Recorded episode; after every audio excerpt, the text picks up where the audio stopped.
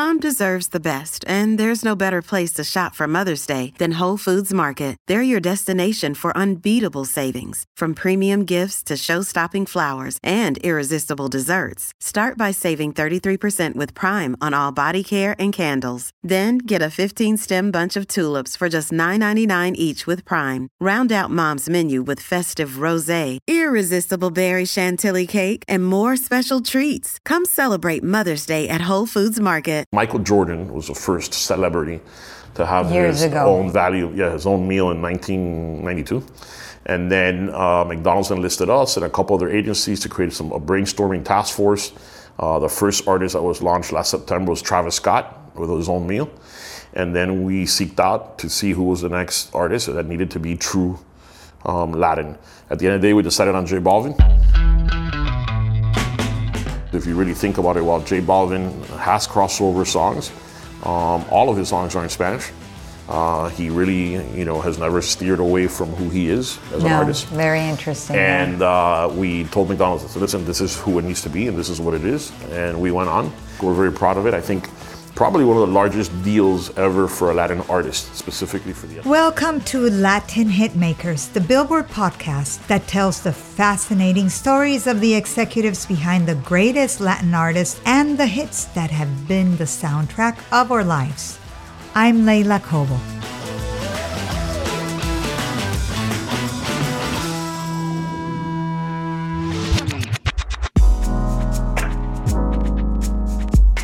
Welcome to this week's edition of Latin Hitmaker, and our guest today is Nelson Albareda. Nelson is the CEO and founder of Loud and Live. So, what is Loud and Live? Loud and Live is a triple, it's a quadruple threat, really. It, they have a concert promotion arm that promotes and produces the concerts of some of Latin music's biggest stars, including Ricardo Arjona, Carlos Vives, Camilo. It is a marketing arm. They were the company that negotiated the Fable deal of um, J Balvin with McDonald's. And they are also a content production company through their newly minted Loud and Live studios, for which they are up for a Latin Grammy for the Juan Luis Guerra documentary. And uh, they are also an artist management arm to a lesser degree. And Albareda is a serial entrepreneur. So this is your latest company, but your foray into music really started a long time ago, and it all started with a song. Quimbara kumbara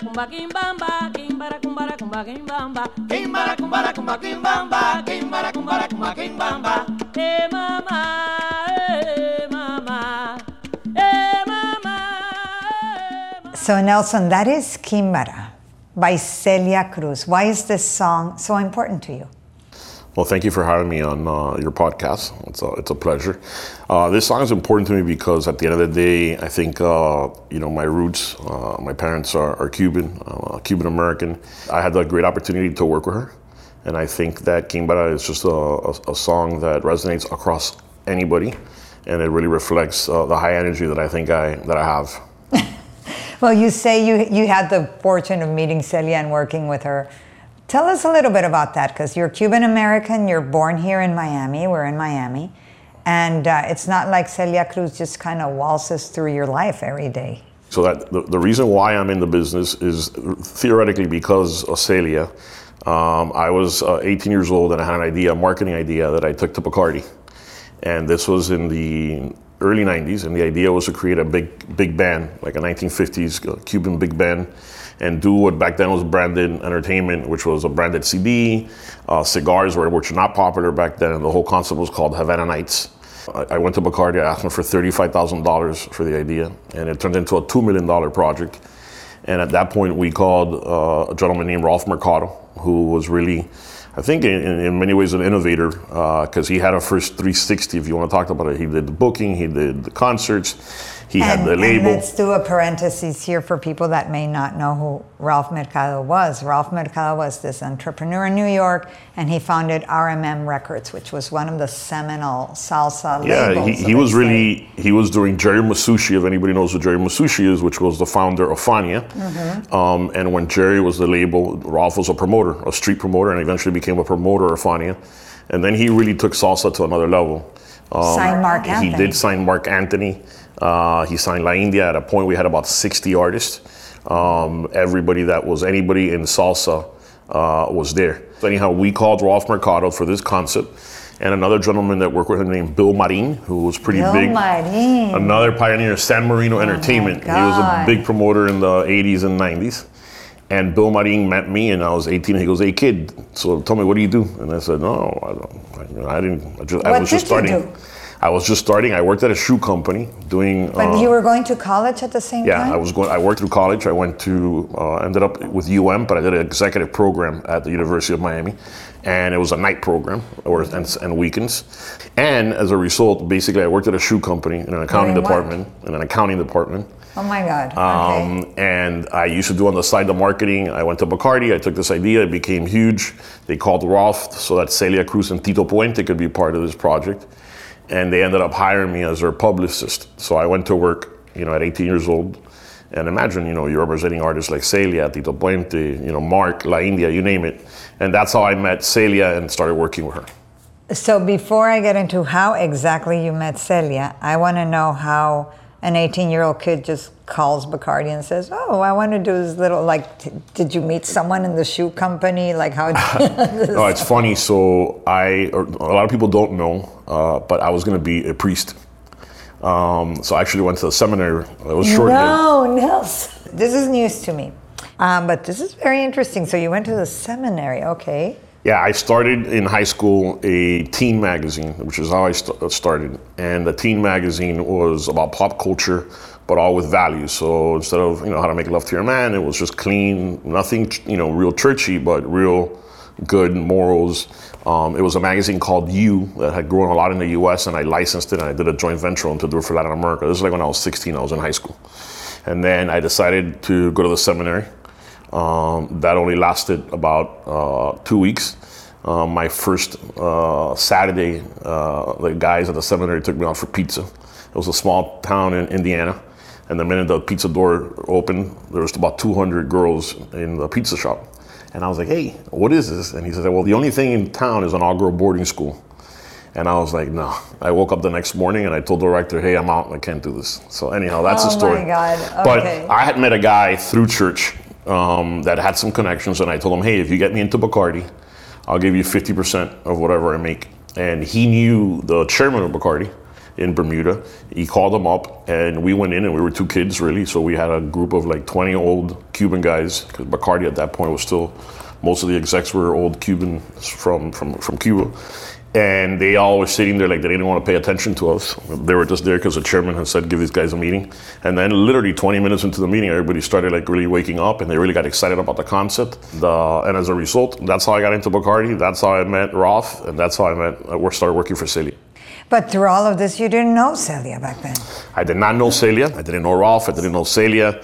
And if you fast forward, I got along great with Celia. Uh, the only other, you know, Ralph was a black Dominican Puerto Rican.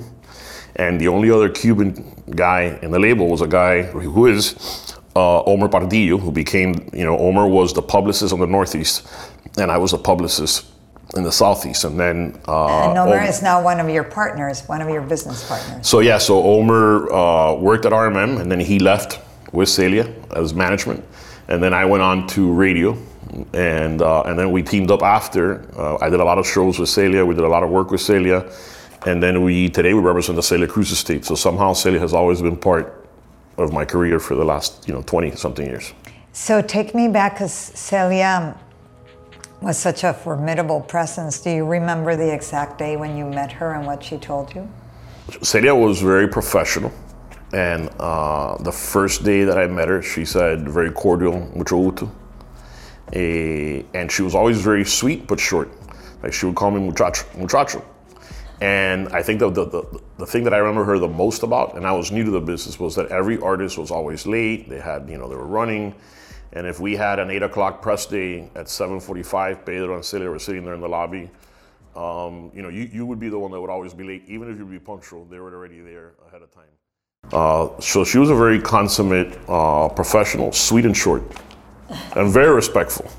And and another thing about her that was impressive also was that I'm sure is was her personal notes. She would always send a handwritten note uh, saying thank you for anything and for any little detail to anybody. So this experience with Celia, with RMM, it sparked in you the, the desire to stay in music. Did you ever think, okay, I'm going to do something else. I'm going to have a career in. No, you know, it, it, it woke up in me. Um, you know, that those were crazy times in, in the music business. Specifically, you know, I think salsa was the the urban um, music of uh, of today. The same way that reggaeton is so hot, salsa was it in, in the '90s. I mean, it was all over the place, and I thought wow, you know, this is crazy. If, if, if these guys could do it, then I could definitely do it better. Um, so as, as a kid there, I, was, I always thought, hey, I, could, I, think I could do this better. I always had a big passion for, for marketing and doing things a little bit above what I think the music business was doing back then.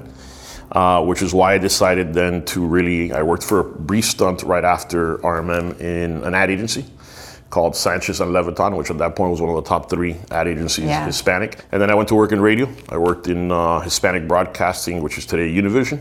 And that's really where I get then my, my start on the event side. Because I started a group called Hispanic Marketing Group, and then I created all the radio events uh, for uh, Univision. So I had the opportunity to work with brands to understand the power of radio and to run the entertainment team at uh, Univision. And that's where I really said, hey, you know, I think I could do this on my own. And I worked there until 02 and did that for six years. And then in 02, I left. I was the youngest manager at the time in radio. And I left in 02 and decided to become an entrepreneur. And that's when you launched Eventus. No, so I launched a company called Unipro first that was general market focus on Hispanic. It did amazingly well. Um, and as quickly as it rose, as quickly as it went down. We did a big Why? we did a big event in uh, December of 04 where we burned through about two million, three million dollars in cash within two weeks. And uh, I had put in about a million dollars into the company and worked with my other two partners. And all of a sudden, I had no money, and I had to close the doors, and I had to start again. Event. I started Eventus in January of 05 with a dollar in my pocket out of the kitchen of my house. Wow, so that must have been kind of a crushing blow, right? I think I think I was depressed for maybe two months, and I don't know. I don't call it about depression. I think you learn from your falls, uh, but it was very tough because I had not had a failure in, in my career until then, and also you know when you're at the bottom, you really understand who are your friends. Um, I think prior to that, everybody in the industry, I was that kid, that golden kid, that everything I touched would be gold. And uh, I, I remember specifically people calling me, "Hey, can I meet with you? Can I meet with you?" And the minute I lost everything, the phone went dead. And I remember calling one specific person that wanted to meet with me, and she's like, "Ah, you know, maybe I can do coffee in a, in a, in a month or two. I'm really busy." So it taught me really. Um, uh, it wasn't Leila, by the way, for the record. It was somebody else who didn't pick up my call. But uh, you know, it taught me that at the end of the day, uh, it, it really was changing for me because I realized, you know, who's important around you, uh, which I, I do believe it's, it's family. Uh, number two, that you do have, you know, selected group of friends. But that really helped me because I was very focused at that point on building the business in Miami focus because I was just starting. And that made me really say, hey, you know, I want to do, do something national. Uh, it was 05, uh, and I built a national company. And when the recession hit uh, in 08, 09, I was in a good spot because I was working with national clients. If I would have been really regionally focused, I think I would have been in a tough spot. But yeah, I started Eventus. It, it was tough, but we, you know, I, I, I spoke to all the creditors that we owed money to. I personally paid for about two years a lot of people back that Wow. um, had taken a hit. I called every single creditor and said, hey, whatever I can do, I will do it for you. Let me know what I need to do. I'll pay my share. And yeah, today, looking back at it, I, I don't regret it. Um, it is part of who I am. I'm a man of my word, and that's the way we do business un- until today. Uh, and yeah, I started Eventus uh, February 2 of 2005. Well, so right away, and, and Nelson, one thing that I've noticed in, in your story, it's always been a very 360 approach and, a, and, and an approach that incorporates marketing and branding into the music, which today seems normal, but really wasn't normal 20 years ago, was it? I, I want to say that this was actually very revolutionary because it wasn't like today where everyone's talking about Latin music and Latin music is a thing. Back then, Latin music was not anything. the reason why I'm in this business is because of that concept that I took to Bacardi. It was pretty innovative for back then. I think that the edge has always been to show um, the difference uh, when you incorporate brands authentically into music. Um, it does work for consumers, and I think that that's what we do. And then really looking at it as how does it really work uh, for the brand and for the artist, not just sticking a brand on there, not just doing an event to do an event, not just doing a sponsorship. I always tell artists, a lot of artists come to us or managers and say, "Oh, I want you to get me a sponsor," and I say it doesn't work like that. When we work for the artist, we work for the artist. When we work for the brand, we work for the brand. And it's right when we find the right match is that it happens. Mm, mm-hmm. I can't just go out and for a brand. And I think that's the, the key to, to making things happen. I want to go back to your beginnings, but before I do that, now that we're talking about branding, one of the big branding deals that made a lot of noise last year and that I still use as a benchmark was the deal between J Balvin and McDonald's, where J Balvin had his own Happy Meal, which is something that's only happened to four artists in history. How did that happen? You know, McDonald's is a, a client of ours. It's, it's actually a, a, client that I'm very proud of because it was really our first big client in 2006. Uh, McDonald's was the first client that believed in me and in, in, our company, and as a result, a slew of brands came after working with us. Uh, so uh, for, for McDonald's, um, the multicultural customer is an important segment of their business, and that includes Asian American, you know, uh, African American, um, and Hispanic. Uh, it is a driving force for uh, the business. And I think that it's important to call out that McDonald's has been a partner in Latin music since the 90s. I mean, we're talking about Enrique Iglesias' first tour they did, Alejandro Fernandez. Uh, they had a program during the 90s called uh, Lo Máximo de la Música. So since the 80s, McDonald's has been involved with music consistent every year. Uh, nevertheless, they wanted to do something very big different, and they wanted to use um, pop culture, Latin music, uh, and really uh, multicultural talent uh, to really reflect who the brand is to general market customers. And uh, they decided uh, we're going to make a big bet. We're going to do something very different. And Michael Jordan was the first celebrity to have Years his ago. own value, yeah, his own meal in 1992. And then uh, McDonald's enlisted us and a couple other agencies to create some a brainstorming task force. Uh, the first artist that was launched last September was Travis Scott with his own meal. And then we seeked out to see who was the next artist that needed to be true um, Latin. At the end of the day, we decided on J Balvin. If you really think about it, while J Balvin has crossover songs, um, all of his songs are in Spanish.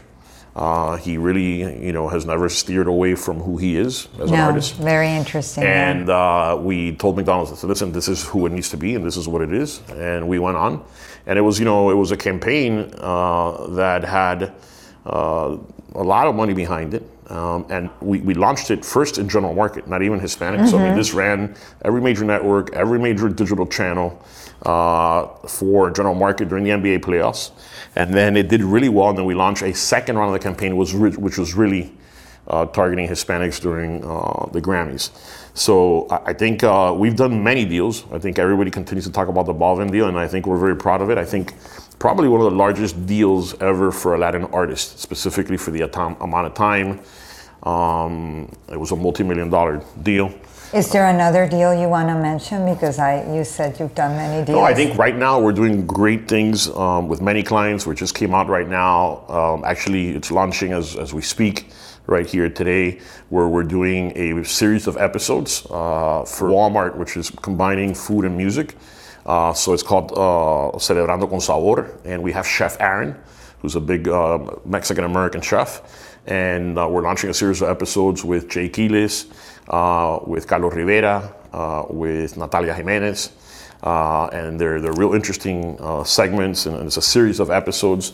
So, did you ever contemplate not doing your own business once you had that first company?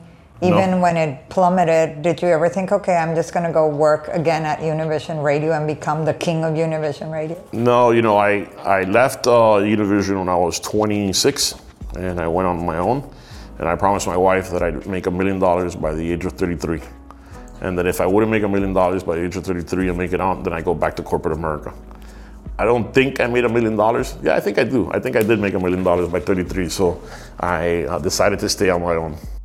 33 because that was the age Christ died? Is that why you chose 33? hundred percent. That's why it was. It was. It was a magic number. I'm a big believer, obviously, as you know. So I said, hey, 33. That's the number. Now you're like this huge established figure. We are in this building that bears the Loud and Live name, by the way. So it's this tall building, Loud and Live. It has, you know, two floors, but it's, you know, there's a bank here, but it's your building. Um, but back then, you you get married, and what does your wife say about this crazy guy trying all these things? Like, did she believe in you, or was she like, oh my god? She always believed in me, and everything was never rosy. We always laughed that she used to cut coupons um, to save some money at the at the grocery store. So uh, always hardworking, but you know, she was really uh, always supportive. She never never not believed in, in me. I was speaking with a manager the other day that told me that the artists that have success do so because they have a chip on their shoulder uh, or they have something to prove. Is that the same thing with you and your desire to create your own company from a very young age? Listen, to me, money is not important. And I think a lot of people think it is, but it's not. To me, it's, it's you know, the, the money is, is obviously the, the prize of the success, but what I care about is success. And I think that I've always wanted uh, to, to build something and, and always look at it the next step. When, we, when I did Eventus, I, I decided, you know, halfway through it that I didn't have necessarily the capital to be a big player on the entertainment side. So Eventus had, you know, the IP side, all the stuff that we worked with Grammys and Premio Juventud. We had the brand side, and then we were a promoter. Eventus was your company prior to Loud and Live, and it was a, I, I think, a, a wonderful multi-layered company. You had you had a podcast back then. Well, they weren't called podcasts, Yeah. but they um, there there was just a lot going on. There was a lot of content production as well as event production. Yeah, Eventus was very successful. That's a company that I started in the prior to and Live in the kitchen table of my house, and I started that in 05. Uh, and we built it quickly in eight years. We sold it in 2013 uh, to part of a private equity group. Uh, and I think that that's where that company was really known for multiple things and for being innovative. I mean, if you think about it, uh, you know, doing festivals or on the Latin Grammys and commanding the money that we used to command from sponsors and everything at that time, I think everything was innovative. The promoter arm and the live entertainment side really was regional. And then I decided at some point, hey, you know, I don't necessarily have the capital to beat, you know, competitors right now in that space. So I said, let me focus it more on the brands. And we were successful. We became probably, not, not probably, we became the largest brand activation you know, music marketing, sports marketing uh, company in the U.S., which is why we sold it in 2013. And I think that what you see with Loud and Live is really a recollection of all the experience that I had in the past. And I think our runway uh, is huge, and it's the combination of, content in my past, uh, the marketing with the brands, uh, and then live events and, and the entire concert promoting world, uh, and then adding on that sports uh, which you know we're very big in the CrossFit space. We're probably the largest CrossFit player right now outside of CrossFit. We own five festivals, one in Spain, one in Mexico, and the top three in the U.S. Nelson, how important I when people think about Loud and Live, people that are not familiar with your story, the first thing they think about is concert promotion because you're doing so many concerts right now, especially since the pandemic, quite frankly. Uh, how important has that become for you? And and I I'll rattle off a few of the artists: Carlos Vives, who's a huge name. Ricardo Arjona, he's a, who's a huge name. Then you have a bunch of up and comers like Camilo, who has a sold out tour, very exciting artist. Then you have Farruko. I mean, it's an you have like 30 concerts that are that you're promoting in the next 30 different artists. Yes, that's correct. Our approach is a little different than other promoters. Uh, we like to work with the artists 365 days a year. So I'll give you a perfect example with Camilo. You know, before he blew up on, on the scene, we had said, hey, we're going to do showcases with you. We will pay for those showcases. Let's do a showcase in Houston. Let's do a showcase in LA. Let's figure out what you know the consumer wants. or the trends? How can we help you with your marketing? So our approach is really partnering with management, uh, partnering with the labels, and partnering with the artists year round. So there's what we call a loud and live difference, which is a set of internal uh, rules that we follow Really? Yeah, there is. We call it the loud and live difference. How do we? Did you actually sit down and write this? Yep, this was part of, you know, we have core values, and part of our core values um, is a, a couple of them is, you know, stay authentic, um, be passionate, um, integrity, uh, fun and crazy is healthy. Uh, timing is everything. Whether you get in an offer at five o'clock or you get in at five thirty, it can mean a big difference. Um, uh, So you always pick up the phone. Always, always, and I and I firmly believe that. I have lost deals for not being on time, even though I tried to, um, because one day early can make all the difference. We recently lost a deal, and it was because if we would have closed it the day before, it would have been very different than the day after. So, I agree with you. and one of and one of our core values too is uh, ABC, always be closing. Always be closing. Yep.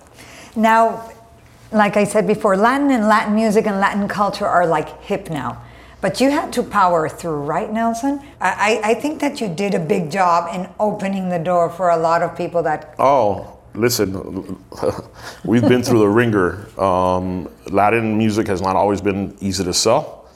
I have many stories. I'll tell you a quick one. Uh, Dr. Pepper, Snapple Group was a big client of ours, and I remember them coming to us. Uh, I don't know, it was probably 09, and saying to me, "Hey, we want to find somebody that's authentic with you know Latin. Let's just say teenagers back then."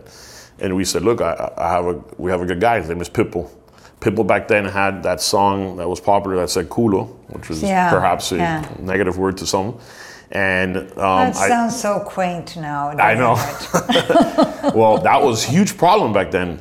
These group of, uh, let's just say, white marketers sitting in Plano, Texas said, they fought with me. And they're like, this is crazy. How could we do something with this? And I said, look, you're asking me what's right for you. I'm telling you, this is what's right. Long story short, three months back, they did their research and they came back and they said, hey, let's do it. And at that point, it was innovative. It started as a Hispanic campaign, and then eventually Pitbull became part of college football and general market for Dr. Pepper. But I think brands have always known there's something there, but it has not been easy. Um, there hasn't been the money that there is today. And I think to a certain degree, I think a lot of people do not discuss this, but I don't have a problem discussing it, which is, you know, today's social justice, discrimination. But in a lot of the brands in corporate America, um, even me, I mean, I'm, I'm, I was born in the US, I'm American, but I have an accent because I live in Miami and uh, we're, we've never been allowed many times to do even general market work. It's been like, well, you're the, you're Hispanic, so you can only stick to your Hispanic box. And you have a different And- Hispanic budget. Yeah, and there's diff- different brands uh, that have believed more in Hispanic, but yeah, there's been discrimination out there. A lot of brands in the past, I think, spoke and didn't really, you know, mean what they said. It was just a check the box type thing. I think today we're in a unique situation in which um, the power of the market, the power that Latin music is not just more for Latins, right? You got every Gen Z kid, uh, whether they're white, black, Hispanic, Indian, they're probably listen at some point to a Bad Bunny or a certain artist. Uh, and uh, and there's a huge, huge opportunity, and I think uh, it's a very different marketplace today. I think what we need to do as an industry on the Latin side is continue uh, to push integrity, ethics, and ROI. How does this ultimately work? Is there a mistake being made now in the market you find with Latin? I, I get bombarded with so many press releases and so many, so much information and stuff going on from people that I feel don't really know the market. Does it matter? And is that what you feel too? Or on the contrary, you think that people are making a great effort to educate themselves? No, I think I do think that the business slowly people are trying to educate themselves. I, I, I do think that the entire industry is trying to raise the bar. You know, the conversations that you have today with artists, with with managers, um, with brands, with promoters, uh, there's still a lot of work to do. Uh, I think that that's also part of the business. Uh, but I think that no, I think people are trying to raise the bar. So that's great. So we're at a good moment. We're at a little dawn of renaissance. I, I do agree that that is true. All right. So, what is next for Loud and Live in the between now and the end of the year? Yeah. No, I think uh, you know we have about 300 shows over the next six to seven months. Uh, it will be critical expansion time for us. Uh, it's easy when you do 60, 80, 100 shows. Uh, when you take that exponential growth, is significant. Uh, we are also in the process of launching in the next six months a media platform that will live on social media channels as well as on SiriusXM. uh, that will be called En Vivo. And, and the idea is that we can tailor all of the content, not just from artists that we work with, but from all the shows, go live from all the shows, and really create a platform that can create video and audio content. And how do we leverage that? Uh, working on a couple more uh, content deals with the HBOs, Amazon, and Netflix of the world, and continue to grow that division. And then taking, uh, you know, we we do want to be a global player, uh, not just U.S. Right now, we're currently active Puerto Rico, U.S., and Canada. I think you'll start hearing more and more uh, us expanding into other territories outside the U.S. Uh, and also continuing to add star talent. So uh, we will continue uh, to be a magnet for talent. That's all we have, and it's been it's been hard. If I can say something, anybody in the industry is for executives to continue to raise the bar, be ethical, integrity, um, you know, passion. This is, this is about passion. You got to believe in people. You got to believe in artists, and it's I see it. There's project when you do projects with passion, they, they work. Um, I think you said that about the, the, the, artists that have a chip on their shoulder. I, I wouldn't. I don't think it's about having a chip. It's about wanting something and not stopping until you get it. So, this is what I like to call our rapid questions. Okay. Which change with every individual. Can't wait. Shoot.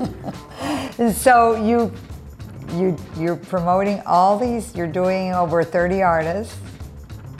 But you started with Celia Cruz, so I want to know what are the three must have songs that you have on your playlist? I have Quimbara from Celia. I have a Ya Viene Llegando of Willie Chirino, which was very important to me because of uh, my background. Um, and then uh, I think uh, the third song, that's a tough one. The third song uh, would be a recent song that I just, Que se vayan ya which is a song that I produced, so I'm a little bit biased. My, my whole thing with Cuba has nothing to do with, with politics, it has to do about human rights. I'm mm-hmm. a big mm-hmm. human rights believer anywhere in the world.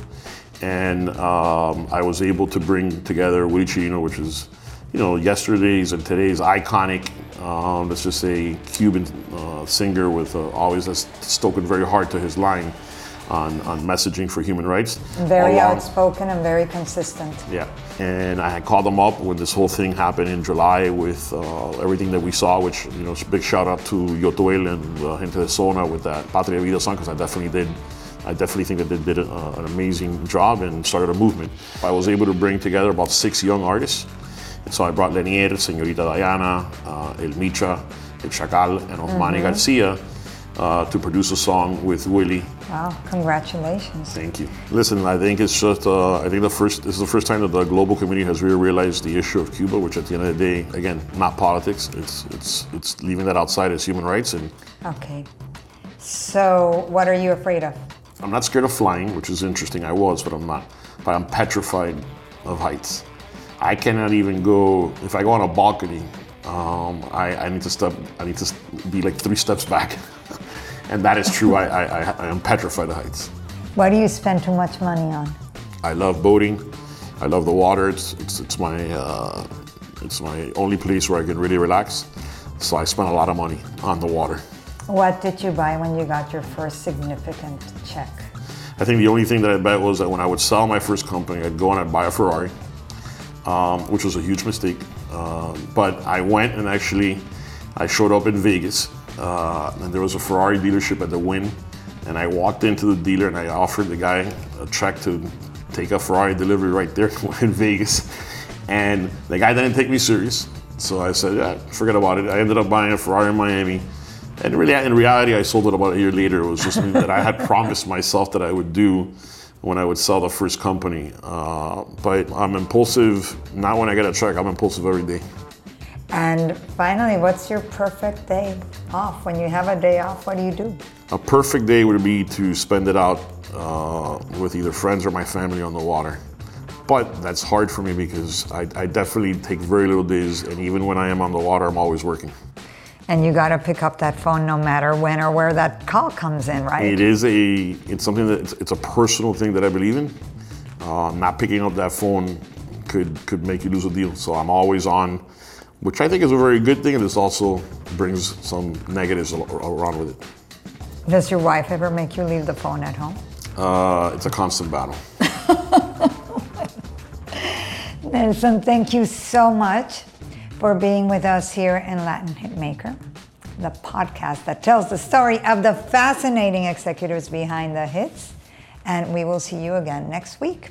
Thank you very much, Leila. With the Lucky Land slots, you can get lucky just about anywhere. This is your captain speaking. Uh, we've got clear runway and the weather's fine, but we're just going to circle up here a while and uh, get lucky.